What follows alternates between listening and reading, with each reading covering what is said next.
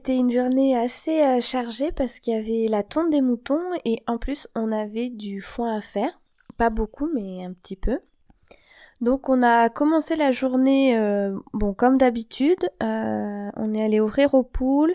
Moi j'ai préparé ma presse, donc préparer ça veut dire graisser, lubrifier, huiler, regarder que tout fonctionne bien, mettre les ficelles pour permettre le nouage de la botte.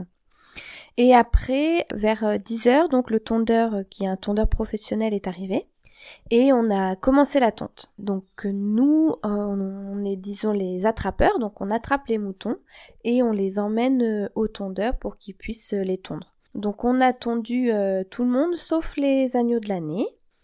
Donc on a commencé à 10 heures, on a fait une petite pause le midi et ça s'est terminé vers 6 heures. Alors moi j'ai arrêté un petit peu avant, j'ai arrêté à 5h20 pour pouvoir aller presser. Toute la journée j'étais... Enfin non, pas toute la journée parce que pendant la tonte euh, j'étais à la tonte et j'avoue que c'était... J'aime bien ce moment, c'est très agréable, bon c'est physique. Euh, il faisait pas trop chaud, ça allait, il y avait de l'air. Enfin, c'est quand même euh, toujours au moment où je devrais aller mettre la presse en route et aller faire les bottes. Et pourquoi c'était stressant? Parce que il y a deux ans j'ai ben, casser la presse en fait. Euh, l'an dernier, il y a eu plein de petites euh, pannes, pas très graves, mais du coup, euh, j'ai dû appeler les voisins, bon, ce qui crée des liens, hein, j'avoue. Et c'est vrai que cette année, donc c'est la troisième saison de foin que j'ai cette presse, et je voulais quand même être un peu autonome, quoi. Et donc j'ai été pressée, j'avais un peu mal au ventre. le matin, j'avais pas trop mangé. Enfin bref, ça me ça me, ça m'inquiétait quand même. Et donc j'ai été pressée vers 5h30 hier soir. Donc tout, tout, tout allait bien. J'ai mis en route. J'avais bien, bien nettoyé également mon tracteur parce qu'il était un petit peu poussif. Il avait un petit peu du mal quand on lui demandait de, en même temps d'avancer à une certaine vitesse, en même temps de, de lier la botte. Enfin ça, c'était pratiquement euh, à caler quoi. Ce qui est, ce qui est embêtant au moment du nouage parce que euh, bah, ça, ça fait des petites, euh, des, petits problèmes quoi sur la presse. La botte pas nouée, faut la sortir, la dérouler à la main. Enfin voilà. Donc là, j'avais vraiment bien tout, tout, tout préparé. Je vais dans le champ, je démarre. Première botte, j'avance, ça avale le foin et ça tourne quand même vite, ça fait du bruit. Enfin, je trouve que c'est assez stressant à faire. C'est un de mes outils les plus, euh, les plus, euh, j'appréhende toujours. Et donc la première botte, j'avance, j'avance, ça va le foin et ça se déclenche pas quoi. Donc c'est-à-dire que le foin continue de rentrer dans la presse, de faire la botte, mais euh, le déclencheur se déclenche pas. Et à un moment donné, le l'outil, la presse en fait, peut pas avaler autant de foin quoi, ça bloque. Et c'est comme ça que je l'avais cassé il y a deux ans. Et donc là, je me dis, ok, on arrête, on ouvre, je préfère dérouler deux, trois bottes que de casser ma presse. Donc j'ai ouvert, j'ai fait tomber la botte euh, qui n'était pas nouée et j'ai retenté. Donc je ravance, pareil, faut que ça tourne assez vite, ça, fait du bruit, euh, un peu stressé. Deuxième fois, ça déclenche pas. Donc je me dis, ok, là c'est mes aiguilles qui sont désynchronisées.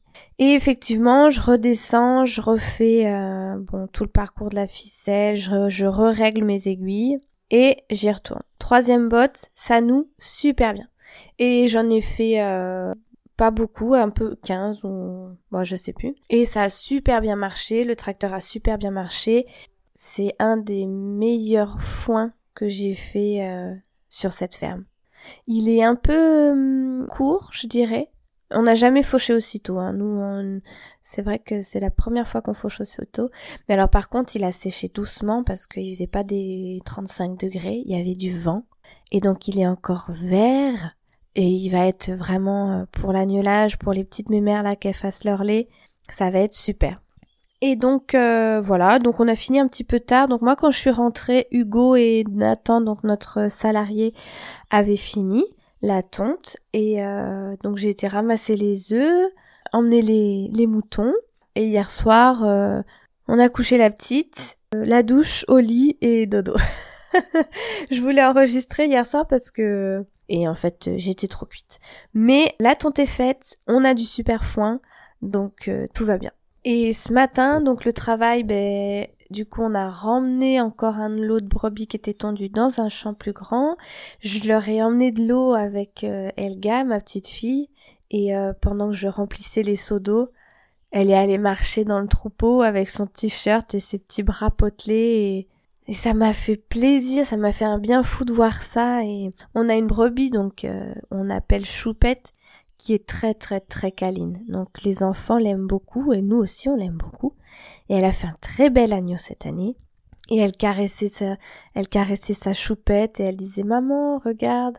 Et euh, c'est c'est beau de voir ça, un enfant dans un une prairie verte là au milieu des brebis. C'est vraiment ce que je voulais pour euh, l'enfance de mon de mon enfant, je crois. Donc voilà. Et puis, euh, eh ben là, j'enregistre un petit peu rapidement parce que je vais aller donc euh, renettoyer ma presse. Donc c'est la souffler avec de l'air comprimé pour enlever tout le foin, les poussières, regraisser, euh, la mettre à l'abri parce qu'on va attendre un petit peu quelques jours pour euh, refaire du foin. Et puis ben on va aller réparer des portes et faut que je nettoie mon poulailler aussi. J'ai pas eu le temps de le faire. J'espère que j'aurai un petit peu le temps ce midi de, de tricoter, mais c'est pas sûr. Moi, j'essaierai, j'essaierai ce soir.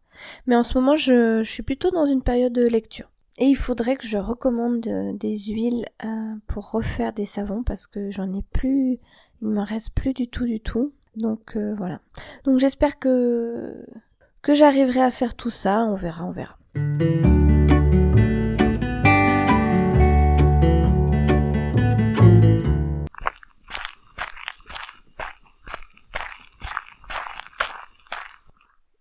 8h30, enfin 20h30 plutôt. Je vais aller voir mes brebis dans le champ là-haut. Et là, je marche sur la digue de l'étang. Donc à ma droite, il y a l'étang du moulin de Rousset.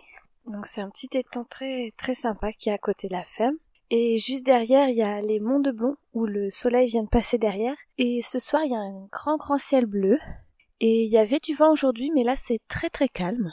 Et on va aller voir euh, les brebis. Comme je le disais tout à l'heure, on les a tondus hier, donc c'était vraiment un chouette moment.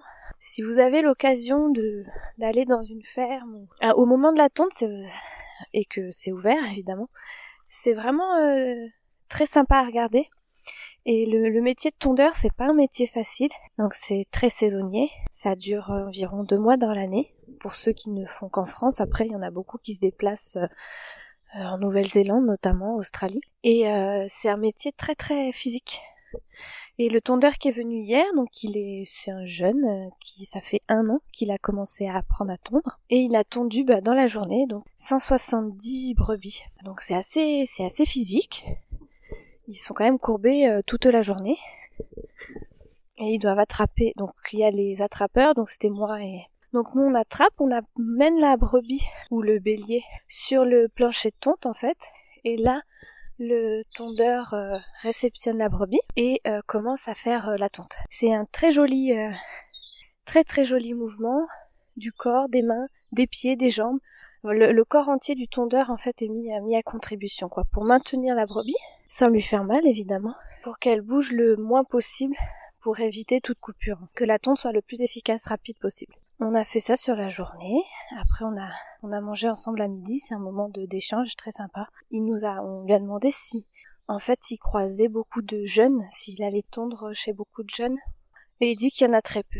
Des personnes de moins de 40 ans, il y en a très peu. Donc c'est un petit peu inquiétant pour euh, le monde de l'élevage, mais le monde agricole parce que il y a de moins en moins de jeunes qui veulent s'installer, il y a de plus en plus de fermes et de, de paysans qui arrêtent et les les terres partent à l'agrandissement. Enfin, ça fera sûrement un sujet de de discussion et de questionnement dans un autre épisode, mais c'est compliqué. C'est le, paysage agricole euh, français dans dix ans va va être euh, très changé, je pense. Donc voilà. Donc là, ce soir, euh, donc j'ai été les voir ce matin, emmener de l'eau et ce soir j'y retourne pour voir si elles sont toujours dans leur champ parce que c'est une clôture en électrique et remettre de l'eau si elles ont tout bu.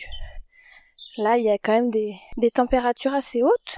Elles font du lait, elles sont encore, elles ont encore leur agneau, donc elles, euh, elles boivent pas mal. Et j'ai pris mon chien, Lopi, et mon micro pour euh, parler un petit peu avec vous. Alors je sais pas si vous entendez, mais à cette heure-là, il y a encore pas mal d'oiseaux qui chantent. Là, on est dans la partie du chemin qui est vraiment euh, dans la forêt. Et là, il y a une petite entrée de champ. Et de là, je vois les, les serres de Hugo. Donc il y a une dame quand on est arrivé qui nous a passé une carte postale de 1900, je crois. De là où je me trouve, on voit pas mal de forêts et je suis dans une forêt. Et sur la photographie, il n'y a pas du tout de forêt. C'est que des champs euh, pâturés. Donc il y avait beaucoup, beaucoup d'élevage, notamment de vaches et de moutons. Aujourd'hui, c'est un petit peu changé. Il y a encore des prés autour. Il y a quand même pas mal de forêts. Euh, notre plus proche voisin, qui est éleveur aussi, il avait des moutons et depuis peu, il a pris des vaches. Euh, on a des champs qui se, qui se touchent et après de l'autre côté c'est le village de Vollery. Alors là on va avancer un peu et on va commencer à voir la prairie. Donc c'est une nouvelle prairie, je la loue depuis euh, pas longtemps et euh, elle monte un petit peu, faut monter pour y aller. Et tout en haut en fait on a un super point de vue. C'est très joli, on voit le village de d'en face qui s'appelle Breuillofa et je vois même la ferme d'un d'un autre paysan qui a des moutons là-bas. Alors, dans cette partie du bois, il y a pas mal de châtaigniers, quelques hêtres, du hou, quelques fougères, un petit peu de chèvrefeuille. Et c'est dans ce chemin, un tout petit peu plus bas, que j'ai trouvé les branches torsadées. J'en ai utilisé une pour faire mon panier à œufs. Et en fait, le chèvrefeuille se, s'entortille autour de, du châtaignier ou ce qu'il trouve. Et en fait, ça l'emprisonne un peu et c'est ça qui fait que le bois est, torsadé. Et c'est une super... Euh, ça donne une super forme aux, branches. Et c'est un coin où il y en a pas mal. Voilà, on arrive dans la prairie. L'herbe est encore bien verte. Ça, c'est plus le vert du printemps, mais c'est encore un joli vert. Je vois des brebis. Est-ce qu'il y a tout le monde? C'est la question. Ah, il y a un érable là. Je vous parlais de mes foins, et c'est marrant parce que quand on fait les foins, il y a toujours des oiseaux qui viennent.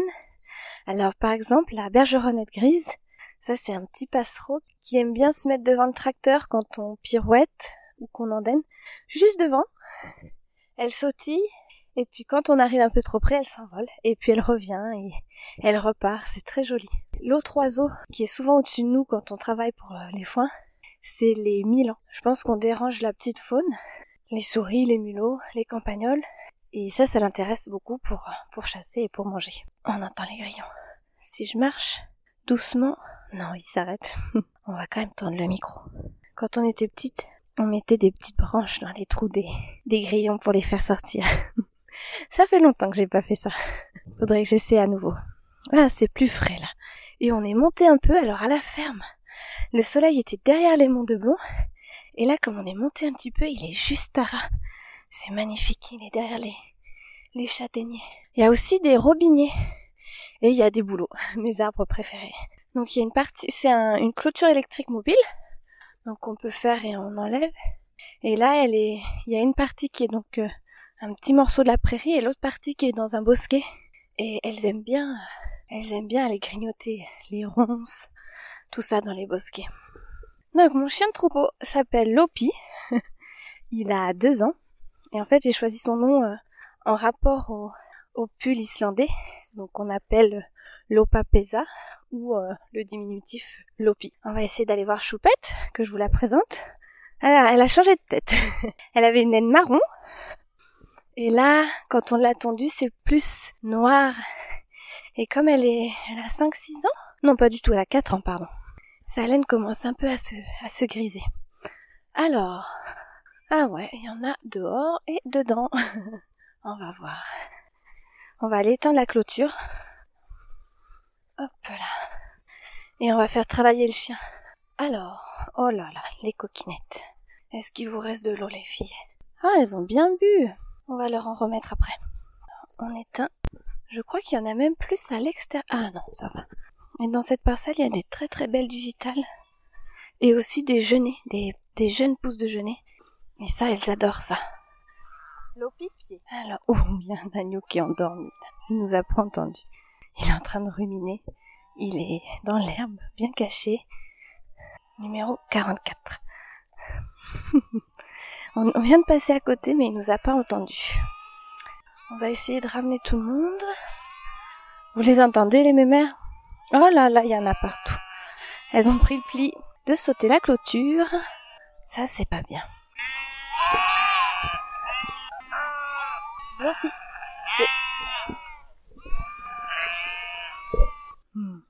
Elles ont cassé un isolateur.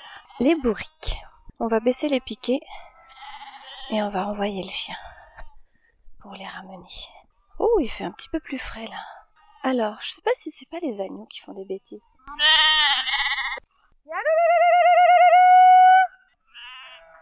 Lopi couché. Il y a un agneau qui est resté. Oh, je pense que c'est mon petit boiteux. Voilà, tout le monde revient. Couché. C'est. Je crois qu'il va falloir qu'on aille chercher mon petit agneau. Hop là. Salut ma doudou.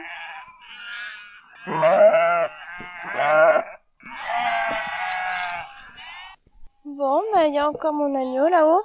Allez, on va le chercher. C'est bien, Lopi. Stop Il y a deux mémères là-bas. Ça y est, tout le monde se retrouve.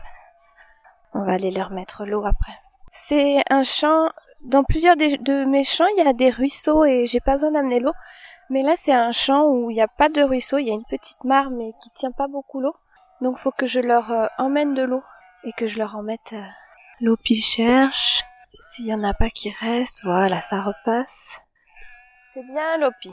Par contre, j'ai deux Hampshire. Ah non, c'est une Hampshire et son petit... Oh, il est beau. Qui sont toujours de l'autre côté. Lopi On va essayer de les faire repasser. Hop, voilà, ça passe. Et il y a quelques chardons aussi. Ouh là, ça c'est pas super. Voilà, tout le monde est revenu. Enfin non, il y a toujours ma, ma mémère là-bas. On va essayer de la pousser. Lopi. Je suis venue en basket, c'est pas humide, heureusement. elles, doivent avoir soif. Lopi, stop. Droite. Stop. Coucher. Coucher. Je pense qu'elle va pas vouloir passer. Droite. Lopi. Stop. Coucher. Voilà, on a ramené tout le monde. Elles sont regroupées à l'eau. Je vais leur mettre des seaux d'eau et voilà.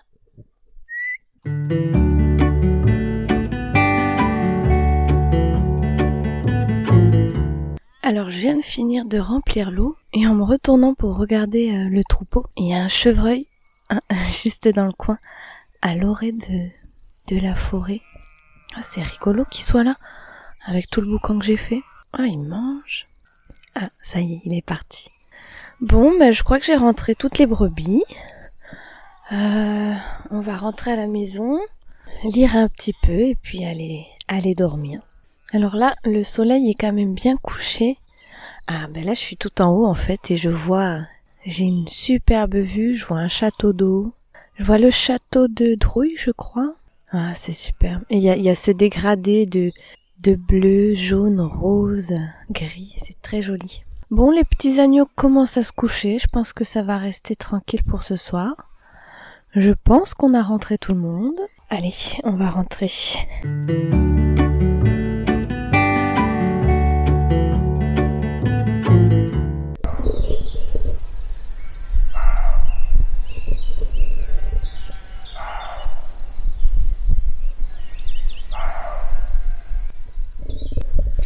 Il y a un chevreuil qui aboie. Je crois qu'il nous demande de partir. On va s'éclipser.